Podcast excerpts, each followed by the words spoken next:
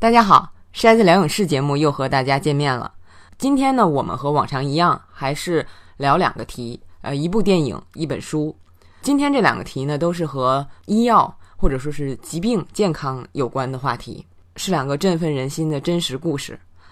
那么，首先给大家推荐的这部电影呢，叫做《良医妙药》啊，一听名字，大伙儿就知道跟这个医药有关了。啊，它讲的是美国的一位父亲。啊，他的两个孩子都患了这个庞贝氏症，呃，一种罕见的致命性疾病。这个病之前是没有有效治疗的药物的。那么，这个父亲为救两个孩子的命，研制了一种新药。啊，这个是非常传奇的一件事。啊，这个电影就是根据真实事件改编的。那么后面给大家推荐的这本书呢，啊，是《Lucky Man》或幸运的人，他是著名的好莱坞影星。迈克尔 ·J· 福克斯的自传，呃，中国观众最熟悉的他的作品可能就是《回到未来》三部曲啊，那个男主角。他的这本自传啊，目前中国还没有引进，我是挑选了一部分进行翻译。那么，迈克尔 ·J· 福克斯在他二十九岁、三十岁的时候被确诊患了帕金森氏症，之后他在公众的视线下瞒这个事儿瞒了七年。最后，在一九九八年的时候，决定把这个事儿公布于众。那么，我为大家节选的呢，就是。整个的啊，他公布于众的这个过程，以及所得到的让他非常意外的社会反响，啊，这也对他日后成立这个世界上最大的私人的帕金森氏症研究基金会起了这个可以说是奠基的作用。那么，两个非常动人而且振奋人心的真实故事，那我们下面就开始聊。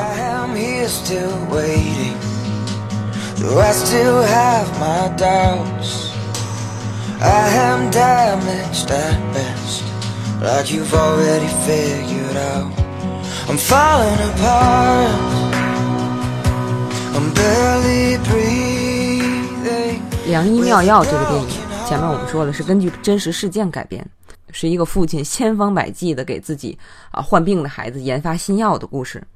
这个片子虽然动人，但是它也不是那种故意催你眼泪的片子。而是非常有条理的，把整个事件过程讲给你。那么，如果你感动，也是因为这个事儿本身感动，而不是人物啊博得你的同情。那么，这个故事的主角是美国的克劳利夫妇，他们有三个孩子，其中老二、老三都患有庞贝氏症，这是一种基因病。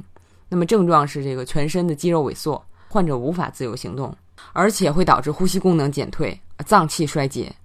那么患有这种病症的儿童需要二十四小时的看护，而且完全离不开医疗器械的这种辅助。即便是如此，最多只能活到九岁。那么因为这种病在当时是无药可治的。那么这个影片开始不久啊，他们家老二是个女孩，过了八岁的生日，就是说离这个大限啊九岁只有一年了。而且他们家老三是个男孩，虽然只有六岁，但是症状比姐姐还要严重。而且随着时间的推移，这两个孩子的症状在电影里我们可以看出明显的迅速加重。老二还接受了一次抢救啊，终于从生死关头给救回来了。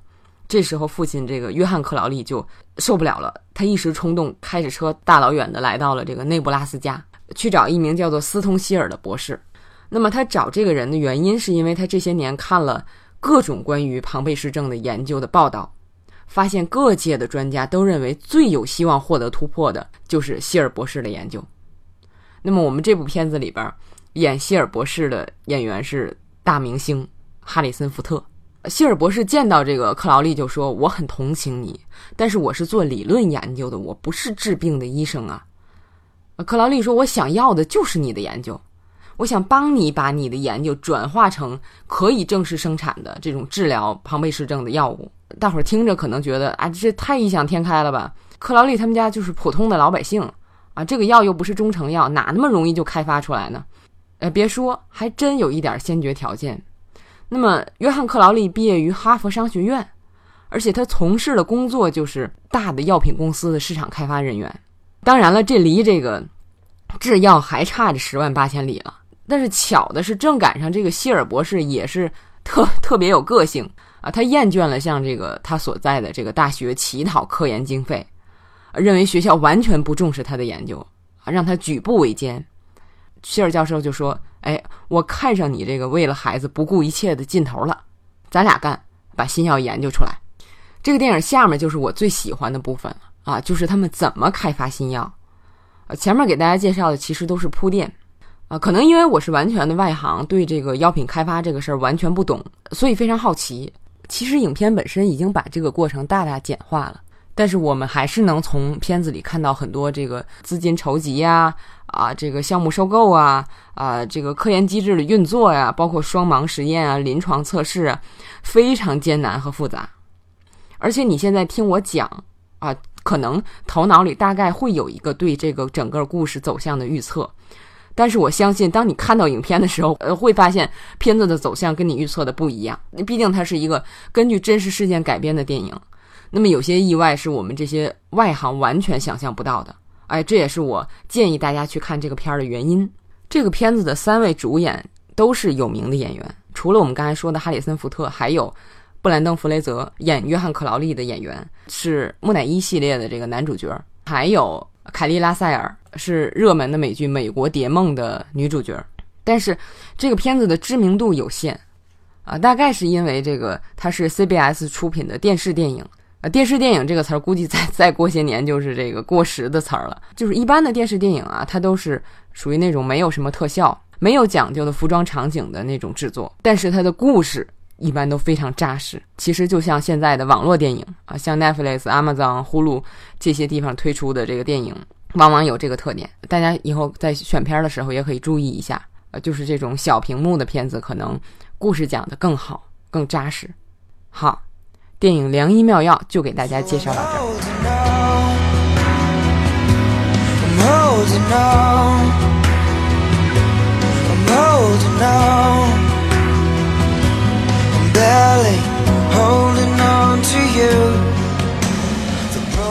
下面给大家推荐的这本书呢，书名叫做《Lucky Man》，幸运的人。呃，他是著名的演员迈克尔 ·J· 福克斯的自传。呃，中国观众对迈克尔 ·J· 福克斯的印象比较深的作品，我觉得除了《回到未来》三部曲，还有就是啊，前两年的《傲骨贤妻》，他在里边演一个非常讨厌的啊律师 Louis Canning。一个小个子的一个律师，再有就是他还客串过波士顿法律，凭那个拿到了他的啊第四个还是第五个艾美奖，这是中国观众可能比较了解的他出演的影视剧。那实际上他可以说是和八九十年代的众多著名的导演演员都合作过，像这个布莱恩德·帕尔玛、罗伯特·赞米基斯、斯皮尔伯格啊、伍迪·艾伦，包括罗伯特·奥特曼、彼得·杰克逊等等。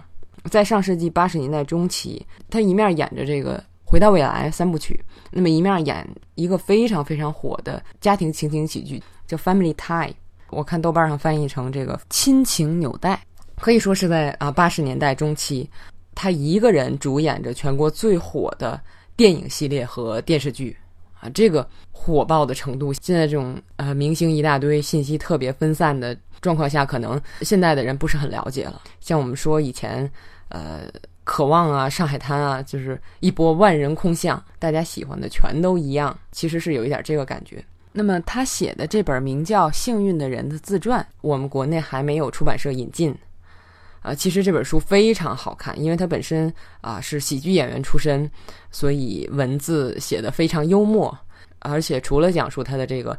很辉煌的演艺生涯，我们前面说的还有就是重头，就是他怎样多年来啊，在帕金森氏症的这个影响下，展开自己精彩的人生。我在开头说了啊，他在啊九零年的时候，非常罕见的以二十九岁、三十岁的这个年龄被确诊了帕金森氏症，然后他在这个全国的注视下，瞒了公众七年多的时间，到第八年实际上是有点瞒不了了啊，随着这个症状的这个加重。然后他公布了他的病情，没想到的是，引发了全国的对帕金森氏症的讨论。那么我选择翻译的这一章，实际上就是他怎样把这个事儿说出来，以及啊这个事儿说出来之后，在全国啊爆发的这种反响，让他非常意外。这可以说是他呃走出自己的秘密，开始帮助全世界的帕金森氏症患者的一个奠基，或者说是一个开始。这本书除了我前面说的非常有趣，而且爆料很多，就是关于电影界的这个爆料很多。那么再有就是很动人、很振奋人心。再有就是包括他的写作非常讲究技巧，那么像下边我们要说的这一章，实际上他的写作的方式是先做一个闪回，然后开始倒叙，然后讲讲讲，最后回到最初闪回的那个点。整个的这一章的叙事结构实际上是一个圈儿，而且大家听完了就会明白为什么把它写成一个圈儿，就是这个书的写整体写作水平非常高。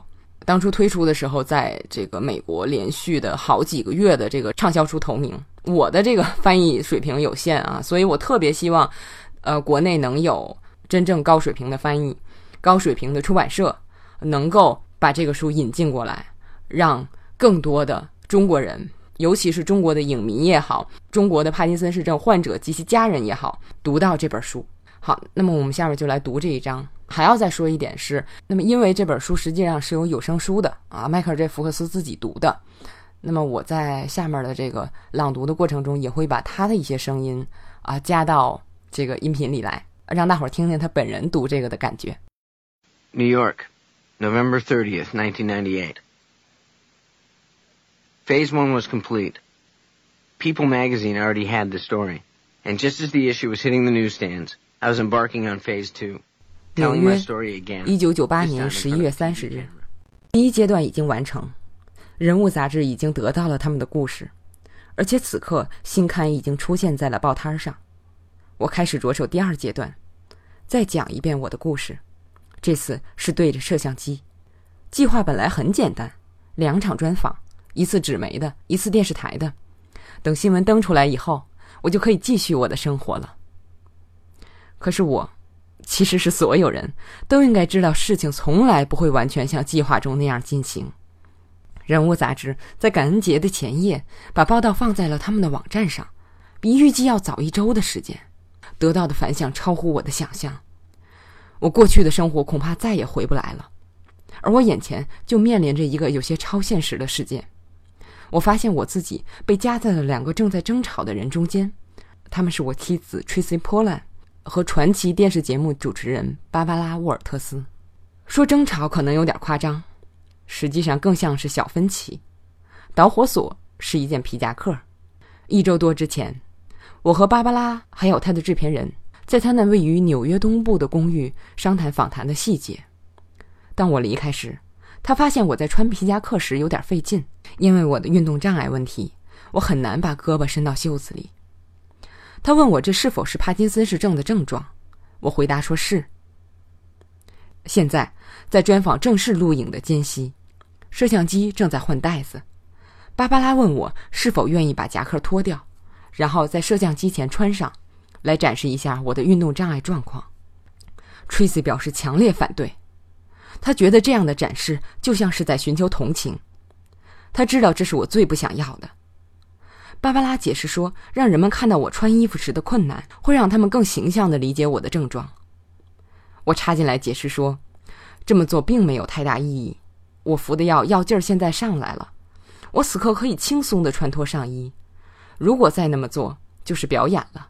结果紧张的气氛终于缓解，然后芭芭拉靠过来拥抱了 Tracy。你真幸运，Michael，他真是非常非常爱你。我还不知道吗，Tracy 呀，你为了我甚至去顶撞芭芭拉·沃尔特斯。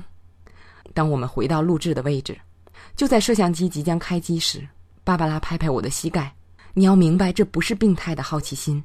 他说：“人们关心你，这对每个人来说都是一个学习的过程。”洛杉矶，一九九八年十一月十九日。解释一下，就是刚才那件事发生的前十一天。Having finally made the decision to share my experience with Parkinson's, I had one goal in mind. 当我决定把我患帕金森氏症的经历分享给大家时。我心里有个目标，把我过去七年的经历如实的讲出来。我已经能够把这个病融入到丰富多彩的生活之中。对我来说，传递出乐观、感激、充满希望的态度很重要，甚至是可以在某种程度上对帕金森氏症的症状自嘲一下。毕竟，按照已被公认的写作原理来说，喜剧等于悲剧加上时间。在我看来。把事情说出来，是为了让我的生活和事业继续向前，而不是在一场灾难前被迫终结。正如 Tracy 提醒芭芭拉·沃尔特斯的那样，这并不是一个灾难故事。我不需要同情，也不需要眼泪。我不想把自己的角色定位为顽强抗争的英雄，打破了他的沉默，选择在公众面前继续抗争。我也不想成为海报上帕金森氏症受害者的形象。我只是不想再隐瞒了。我觉得我终于准备好了，准备好以我的方式把事情讲出来，也希望从人们那里得到的回应是我想给他们的。最后，将事情公之于众，也是对我七年来领悟到的人生哲学的检验。付诸行动。看淡结果，这话听起来是不错，但我真的能说到做到吗？还是只说不做？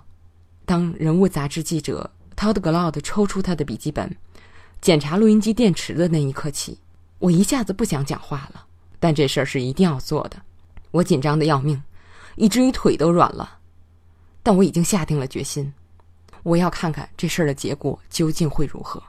这场专访被安排在我的公关专员 Nancy Ryder 位于洛杉矶的办公室里。我到洛杉矶是为了把我的决定告诉梦工厂和 ABC 的老总，他们都表示给予我全力支持。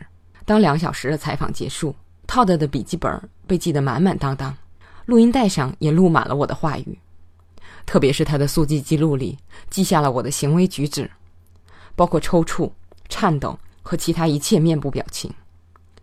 此时，我开始真正意识到，哦，上帝呀，我做了什么？我不是分享我的故事，我是把它给出去了，它不再是我的了。我刚刚开始理解到，在涛的看来，我的话语在他的文章里只是一部分。尽管我有着发自内心的乐观和对疾病的理性对待，但媒体的报道不免还是要将这些与我患有帕金森氏症这个现实联系起来。也就离不开这个病残酷的一面，这也是一名优秀记者应该做的。医生、科学家会提供多种可能性，其他的病人会呈现这个病糟糕的一面，令近五十万美国人致残。而了解这一切的过程，迫使我重新审视自己。当套的的文章终于出现在纸质的人物杂志上时，我发现连我的神经医师 Robert 医生的访谈内容都登出来了。当然，他得到了我的许可。但他对我的情况并未进行任何粉饰。文章里写道：“Roper 乐观的估计，福克斯还会有十年正常行动的时间，而且在上年岁时，情况也许依然会比较好。但他不排除最坏的可能，福克斯也许不能再工作，而且不确定他是否需要进一步的脑部手术。这是一种非常严重的神经性疾病。，Robert 说：“在极端的情况下，患者可能会卧床不起，而且需要全方位的护理。”我想过我的孩子们。I thought about my kids. Tracy and I had always been able to frame the disease for them. We were the sole explainers of its potential impact on their lives. Now they would also learn about Parkinson's through the reactions of their teachers, classmates, and countless others. Tracy 和我一直会向孩子讲述这个病的情况，关于我的病会对他们的生活产生怎样的影响。我们曾经是他们唯一的信息来源，现在。他们对于帕金森氏症的了解会通过他们的老师、同学和数不清的其他人。我们再也无法进行控制，妖怪已经从瓶子里被放出来了。不单是我无法估量它会变得多大，而且事情的发展趋势谁都无法预测。我把它关了那么久，他会反过来对付我吗？感恩节前夕，康涅狄格州，一九九八年十一月二十六日至二十九日。从《人物》杂志的网站发布那篇报道开始，地狱之火挣脱了锁链。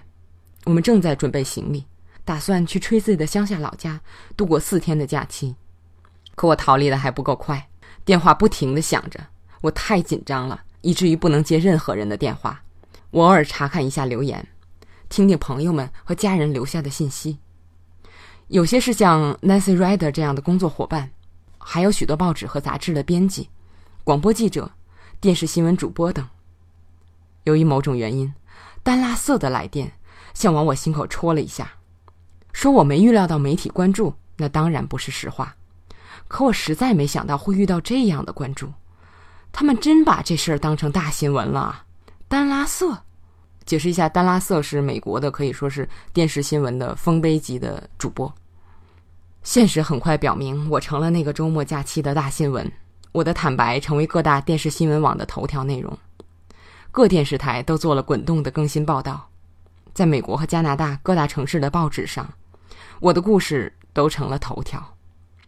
躲在康涅狄格的我，努力躲避着电视和报纸，说我对公布这一切开始后悔，太轻描淡写了，我简直肠子都悔青了。我非常确定自己不会喜欢任何一篇报道，我最怕的就是被描述成悲剧人物，一个无助的受害者。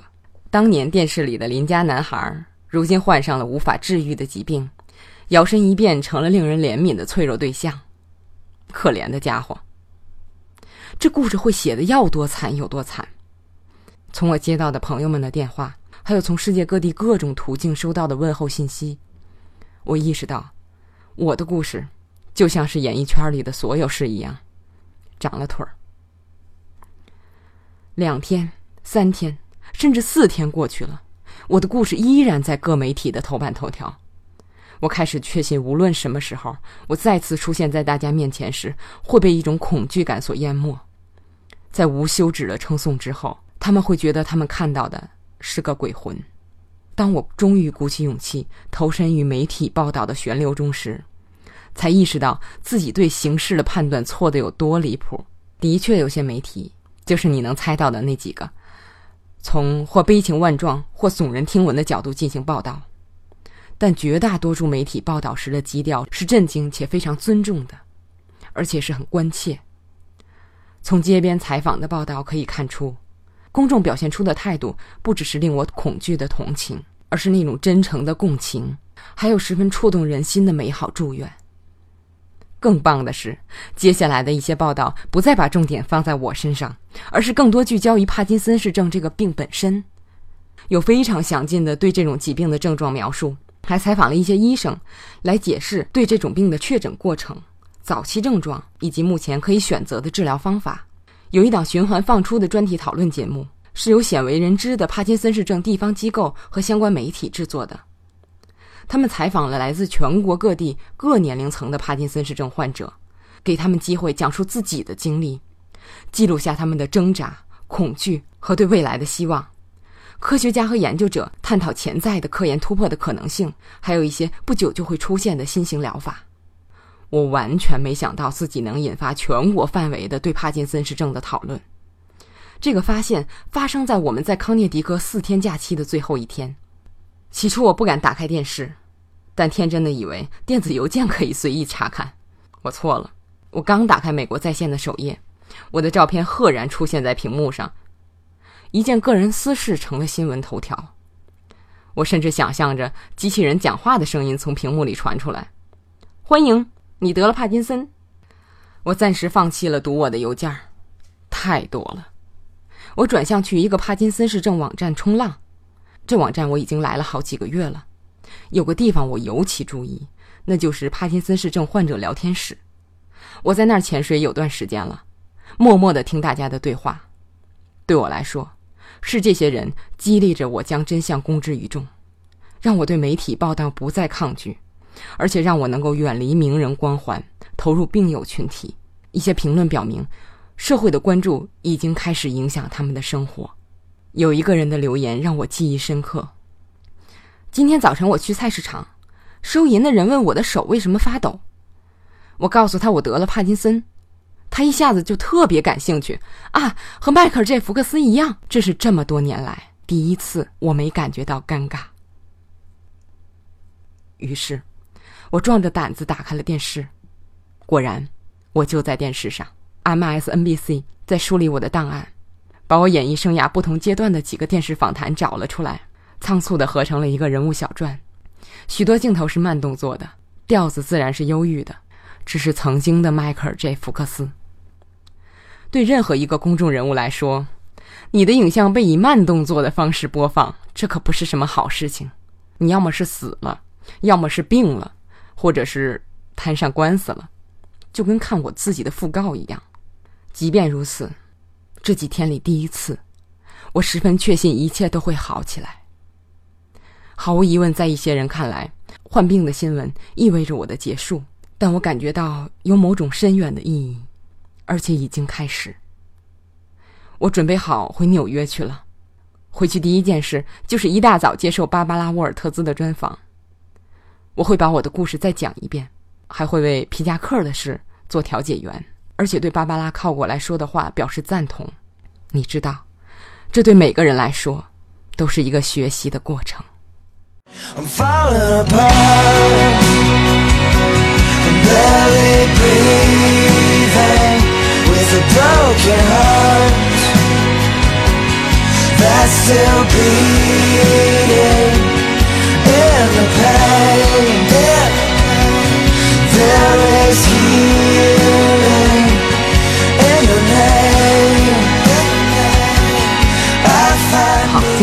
就到这。大家如果有什么想深入聊的，可以通过啊微信或者微博“电影筛子”联系我。感谢大家的倾听，谢谢，再见。